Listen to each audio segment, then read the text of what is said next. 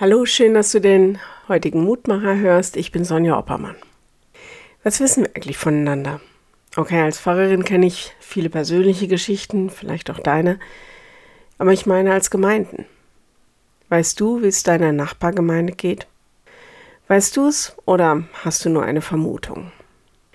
Weiß ich, wie es den Partnergemeinden des Dekanates oder der Missionswerke geht, mit denen wir es zu tun haben? Wie geht es den Christen in Afrika? Was wissen wir von den Geschwistern in China oder Afghanistan oder Indien oder Russland?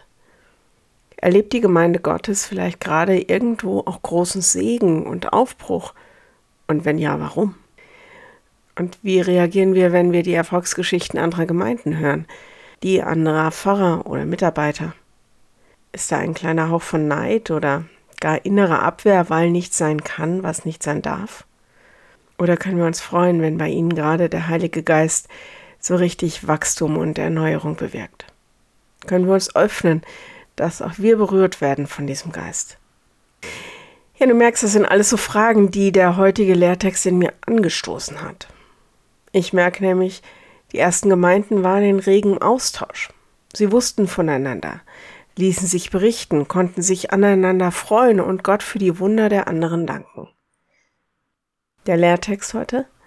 Als Paulus und Barnabas in Antiochia angekommen waren und die Gemeinde versammelt hatten, berichteten sie, was Gott alles durch sie getan und dass er allen Völkern die Tür zum Glauben aufgetan habe.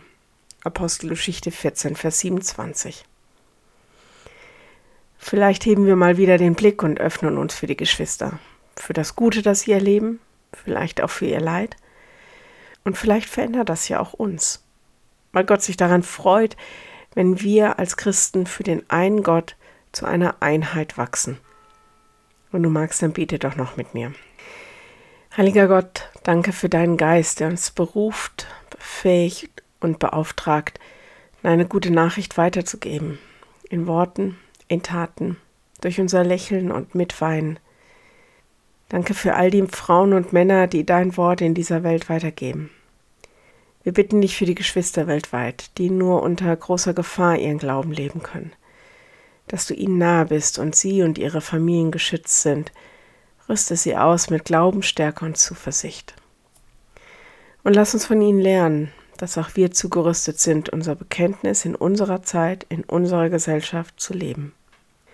Hilf, dass wir uns öffnen für deinen Geist und für all das, was du unter uns tun willst. Gelobt sei dein Name. Amen. Morgen ein neuer Mutmacher. Bis dahin. Bleib behütet. Tschüss.